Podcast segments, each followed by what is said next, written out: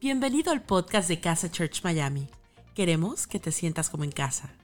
No importa desde qué lugar del mundo nos estés escuchando, sabemos que este mensaje va a transformar tu vida. Ponte cómodo y disfruta de la siguiente reflexión.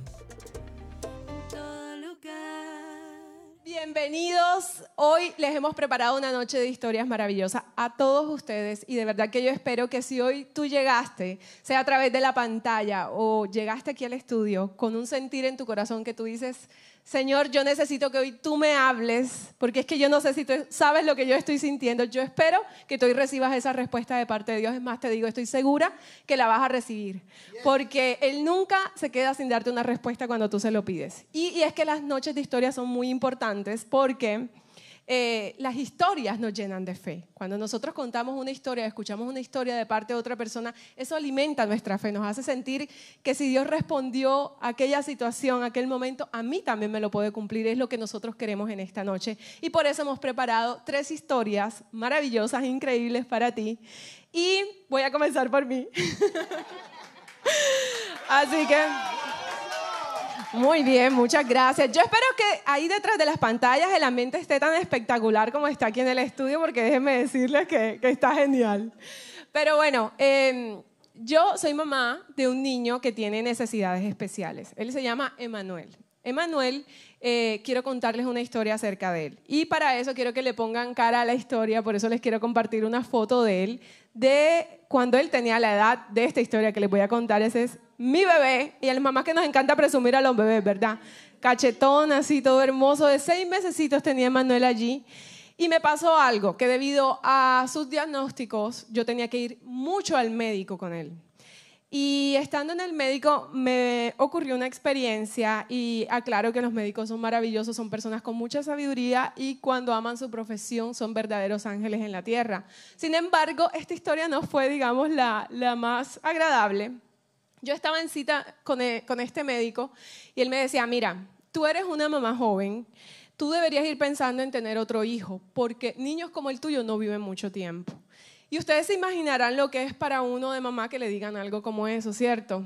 Como, o sea, de todo lo que podía estar mal dentro de esa conversación. Eh, en ese momento, cuando yo escuché lo que él me dijo, les quiero decir que sus palabras no llegaron a mi corazón, que lo que yo pensé en ese momento fue, tú no tienes la última palabra sobre la vida de mi hijo. Y ahí saqué un poco mi personalidad y dije, tampoco me vas a decir qué es lo que tengo que hacer.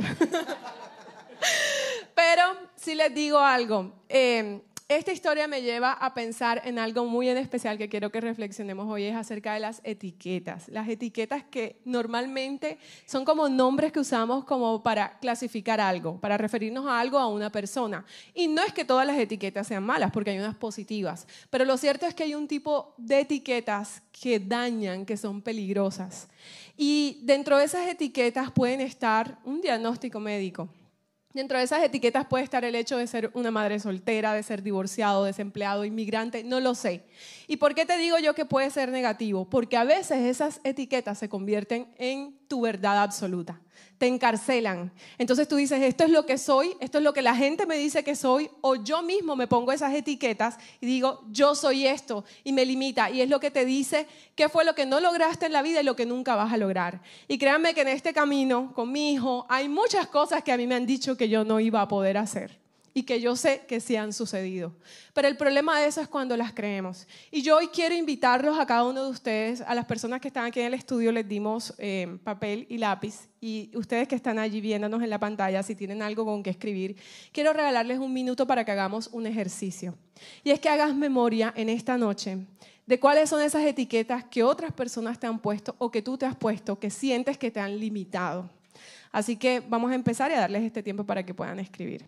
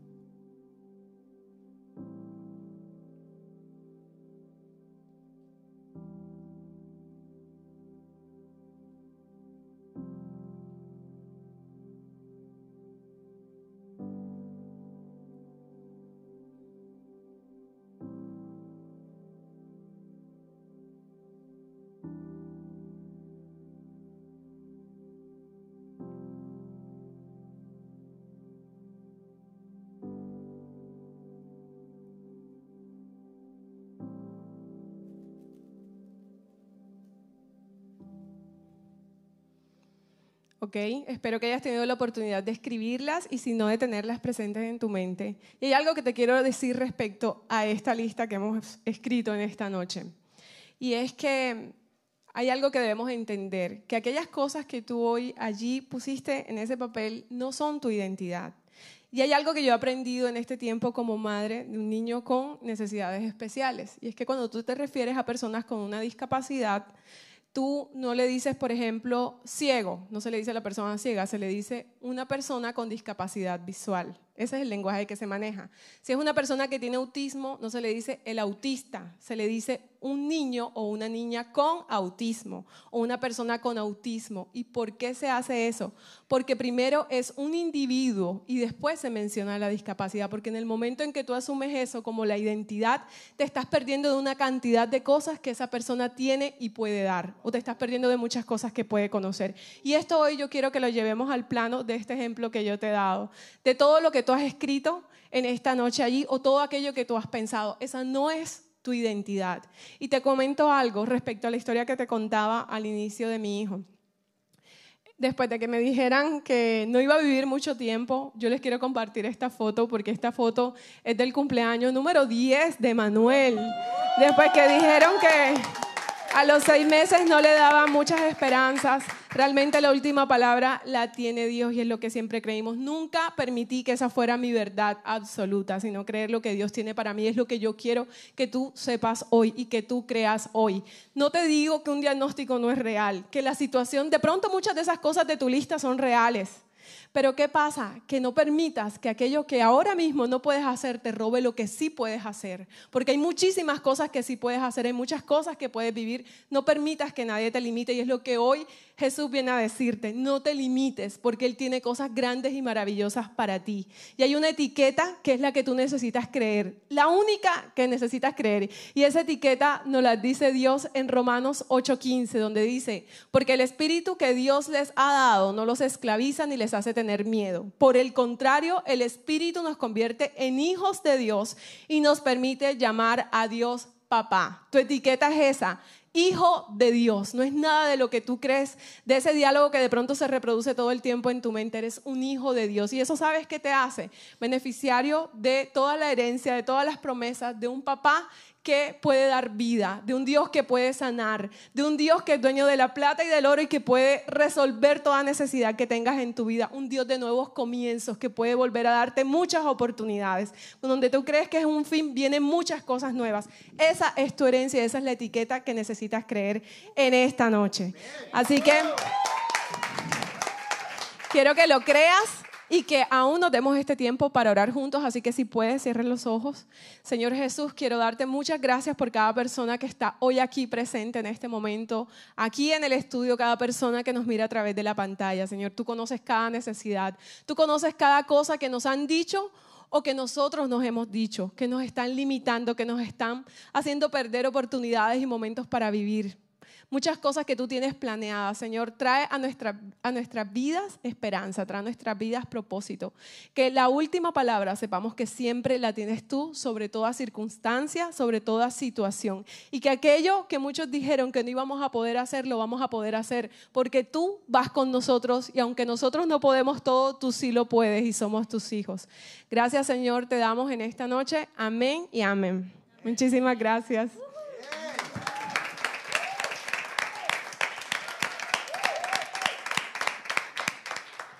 Y a continuación. Y ahora, yo miraba ya. bueno, ahora tenemos. Dale, amiga, que tú puedes. Perdón, ya sé por el momento. Tranquila. Bueno, ahora queremos darle paso a un amigo de casa que es de Argentina y nos quiere compartir en esta noche un mensaje. Él es Rodri Rey. Un aplauso para él.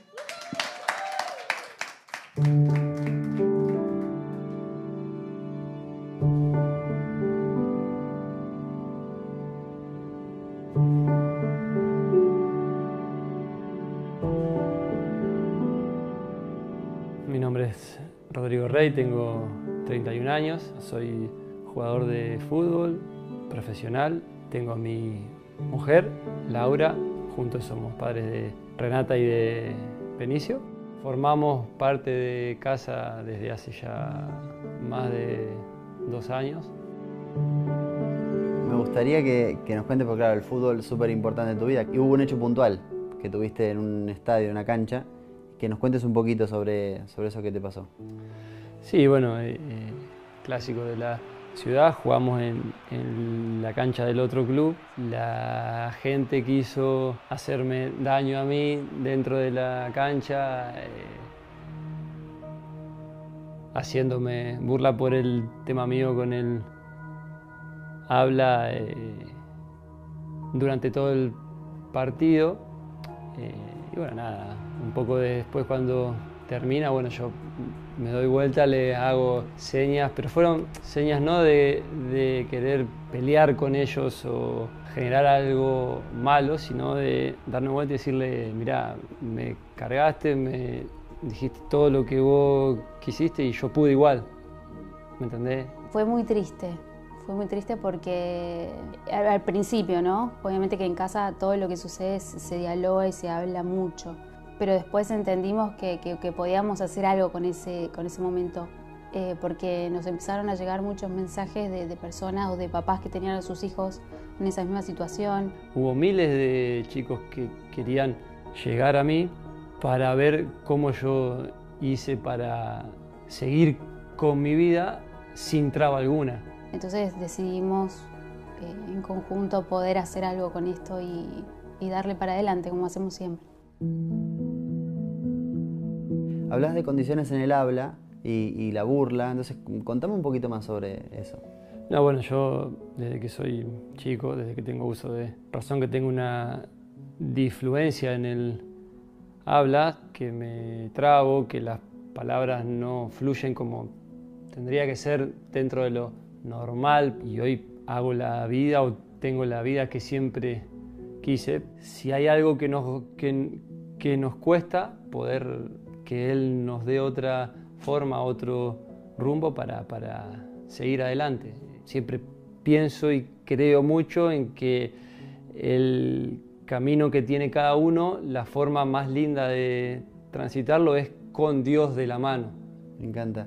Y hablabas de, estar de la mano con Dios y seguramente tengas otras, tal vez historias o a lo mejor eh, otras situaciones que, estés viviendo en donde decís, en esto estuvo la mano de Dios tal vez con, lo de tu hijo, que, siempre hablas y te brillan los ojos. Eh, mi hijo cuando nace, nace con un problema en el intestino, básicamente era un nudo que se le hizo en la...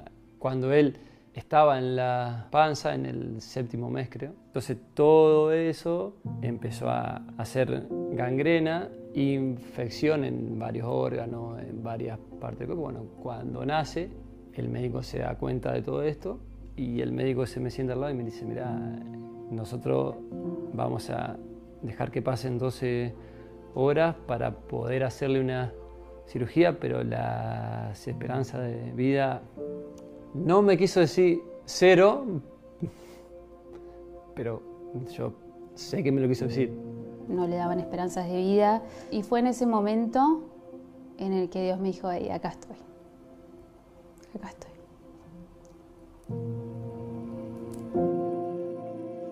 Y mi hijo hoy está vivo y tiene seis años y lo tengo conmigo todos los días y, está sano. Y, supe ahí que nunca se había ido, que siempre había estado. Entonces, no hay otra, no hay otra más que Dios en eso. Clínicamente no se podía salvar, no había forma Duro fue durísimo. Laura se llevó la peor parte porque yo tenía que seguir jugando al fútbol y todo, y fueron tres meses en la clínica y ella todos los días ahí, dormía ahí, pasaba noche entera ahí, pero bueno. Sí, la pasé muy mal, la pasé muy mal hasta que encontré, encontré, me reencontré con Dios y es inexplicable de dónde viene esa paz con la que uno puede transitar todos esos momentos, como con una templanza que es lo que yo le digo a todos mis amigos que todavía no han experimentado esto, y eso me dio casa. cuando yo los encontré fue, como decía Rodri, un antes y un después.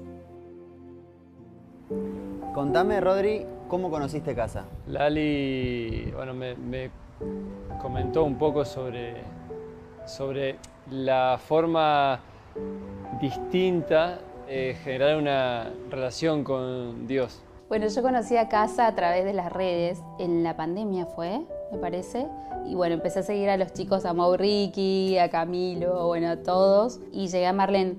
Ella estaba haciendo un vivo con Marce, y no sé por qué, me quedé ahí, y yo hacía mucho tiempo que venía necesitando ese encuentro con Dios. ¿Cómo? ¿Dónde? Yo sabía que en la iglesia tradicional yo, no, encontraba mi lugar.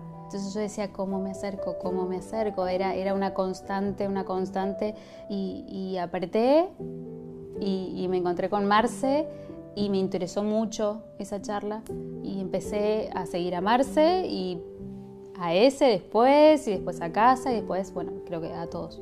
Entonces, bueno, lo primero que hice, medio de cara dura, agarro Instagram y le mando a ese. Eh, mirá, eh, bueno, soy Rodrigo Rey, estoy jugando al fútbol en Grecia, vi un poco sus eh, podcasts, las prédicas, todo, bueno, quería ver si podía tener una charla con vos.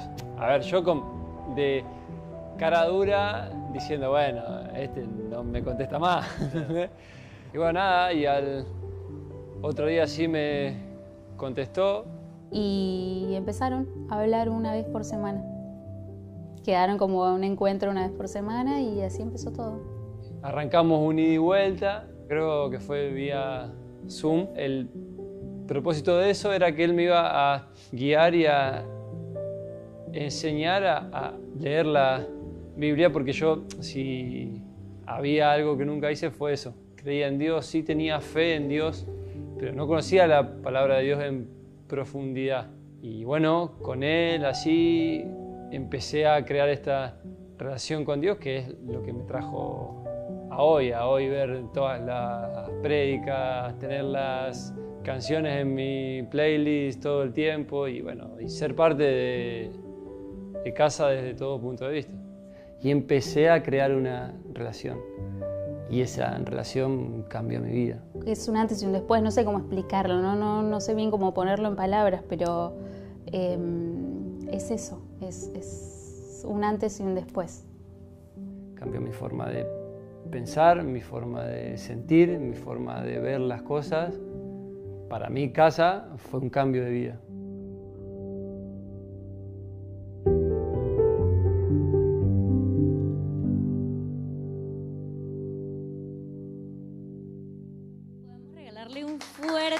Aplauso a Rodri. La verdad es que tu historia estuvo maravillosa. Muchas gracias por abrir tu corazón aquí con casa. Me presento, mi nombre es Yace, soy la última persona que le va a estar compartiendo eh, su historia. Para mí es un honor y un placer poder estar aquí junto con Moni y con todas las personas que están acá, la verdad. Y contigo también que estás conectado, por supuesto que también. Me encanta. Eh, quisiera contarte algunas anécdotas y hasta dónde me llevó todo eso. Yo cuando estaba pequeña eh, estudié teatro y salí en la tele, hice, no sé, obras de teatro y pude haber llegado a ser, o sea, estuve a punto de ser una actriz, capaz, no sé, no me enteré de eso. Luego, cuando estaba en mi preadolescencia, eh, practiqué gimnasia y voleibol y estuve a punto de ser una deportista, pero increíble, o sea, reconocida, no sé, tampoco me enteré. Luego, cuando estaba más grandecita, porque ya era la época de la universidad, eh, empecé a estudiar comercio internacional y estuve a punto de graduarme, pero tampoco me gradué, no, no, no, no llegué ahí. No terminé esa carrera, no pasó nada, empecé otra carrera, empecé a estudiar finanzas, de la cual adivinen qué, también estuve a punto de graduarme y tampoco me gradué. ¿A qué me lleva todo esto? Mi vida se convirtió siempre en un estuve a punto. Estuve a punto de lograr esa meta. Estuve a punto de cumplir ese sueño. Estuve a punto de tantas cosas, pero no llegué a ningún lado. Y eso me llevó a un lugar bastante oscuro de pensamientos intrusivos que me atacaban a diario en decir, yo no soy una persona disciplinada, yo no soy suficiente para las metas que, quiero cumplir, eh, yo no sé cumplir sueños, yo soy muy pequeña para todo lo grande que es este mundo, eh, yo no soy tan buena como el resto. Y mi cabeza estaba así a diario, a diario, a diario, y la verdad es que me atacaba en el corazón profundamente, y no te voy a mentir, es algo que hasta el día de hoy yo sigo luchando, pero que no lo he dejado ganar. Y quizás, no sé si esa ha sido tu situación en algún momento, el, no sé, te quisiera preguntar cuántas veces te ha atormentado un estudio a punto, estuve a punto de lograrlo, estuve a punto de llegar, pero no, no pude, no lo cumplí, te quedaste en ese hueco oscuro, en decir, así mismo como hablaba Moni al principio, en ponerte etiquetas y creer que no eres suficiente para cumplir ciertas cosas o que simplemente eres una persona que no va a llegar a ningún lado. Ese era como que mi círculo vicioso y aprendí a poco a salir de ahí cambiando el estuve a punto por el estoy a tiempo. Y eso es lo que yo quiero regalarte y recordarte hoy. Decirte que estás a tiempo, que ya es hora de salir de allí. ¿Ya estuviste mucho en ese hueco? Dale, párate. Es hora de que estás a tiempo de cumplir todo lo que tú te propongas.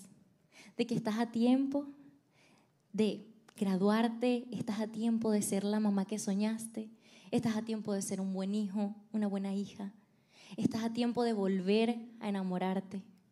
Estás a tiempo de reconstruir tu vida.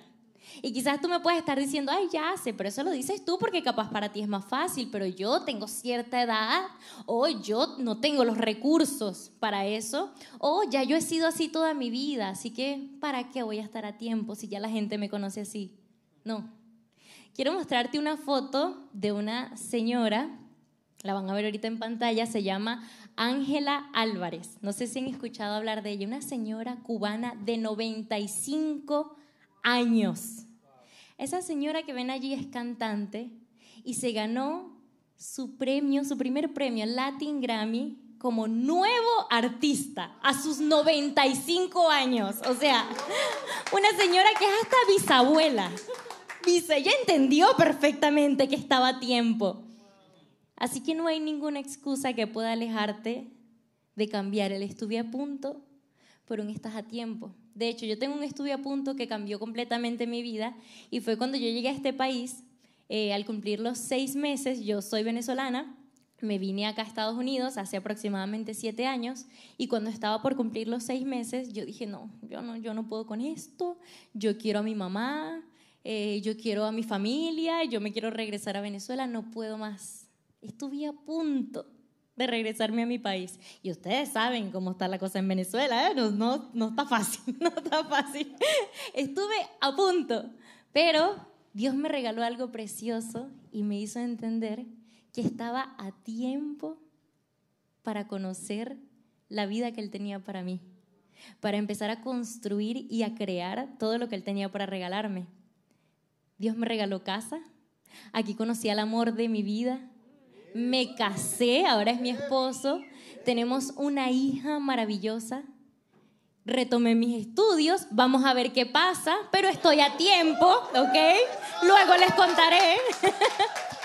y la verdad es que es algo que me hace muy feliz, porque ahora estoy llena de sueños y de metas y entiendo que es un proceso, es un proceso en que en algunas cosas voy a seguir quizás estando a punto, pero no voy a ser tan dura conmigo misma. Voy a saber que voy a estar a tiempo y con esto no te quiero decir, ah, no, yo me acomodo aquí porque es que ya si a mí me dijo que yo estaba a tiempo, entonces yo me puedo esperar un cuando. No, no, no, no, no, no, no. Yo lo que te estoy diciendo es que tomes la decisión, que seas proactivo, que dejes el paso, de que entiendas de que es el momento, de que puedes cumplir cualquier cosa que tú te propongas, que sigas avanzando. De hecho, hay un versículo que me encanta, dos, en realidad, que está en Filipenses 3, del 13 al 14, y dice, hermanos, no pienso que yo mismo lo haya logrado, más bien una cosa hago olvidando lo que queda atrás y esforzándome por alcanzar lo que está delante. sigo avanzando hacia la meta para ganar el premio que Dios ofrece mediante su llamamiento celestial en Cristo Jesús. Sigo avanzando, esforzándome, porque es que yo sé lo que Dios tiene para mí. Quizás a veces estamos un poco nublados entre tanto pensamiento, entre lo que dice la sociedad, como debe ser, que yo tengo que tener la vida perfecta, que yo me tengo que graduar a cierta edad, que yo tengo que tener el matrimonio perfecto. Y la verdad es que no. La verdad es que quien decide cuál es la vida perfecta para ti es Dios. Y hoy yo quiero recordarte otra vez que estás a tiempo. Estás a tiempo para pedir ayuda.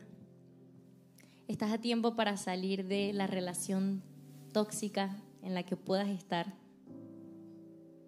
Estás a tiempo para perdonar, quizás para pedir perdón.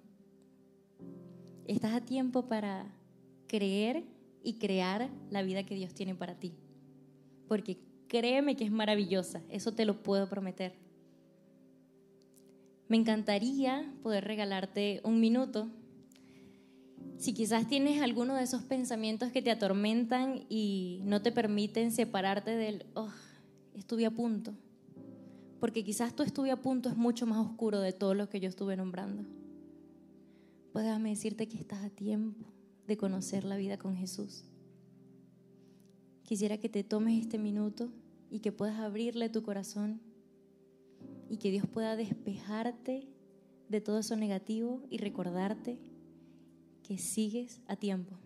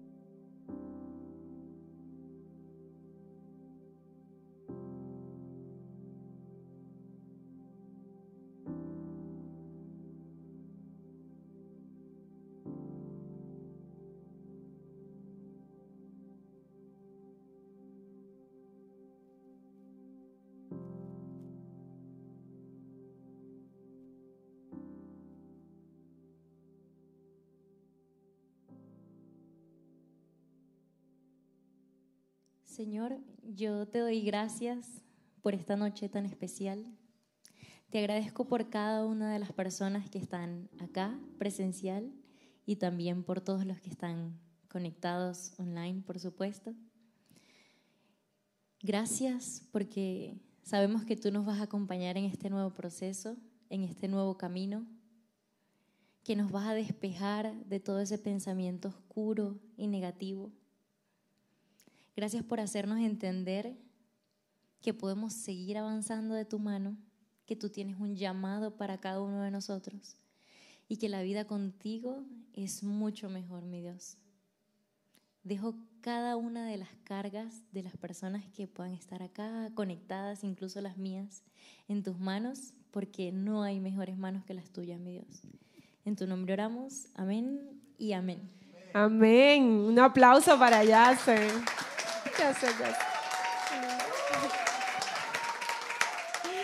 Qué hermoso mensaje y espero que le haya hecho bien a tu corazón. Te lo prometimos, te dijimos que estas historias te iban a llenar de fe, de esperanza y realmente es lo que queremos y lo que creemos aquí.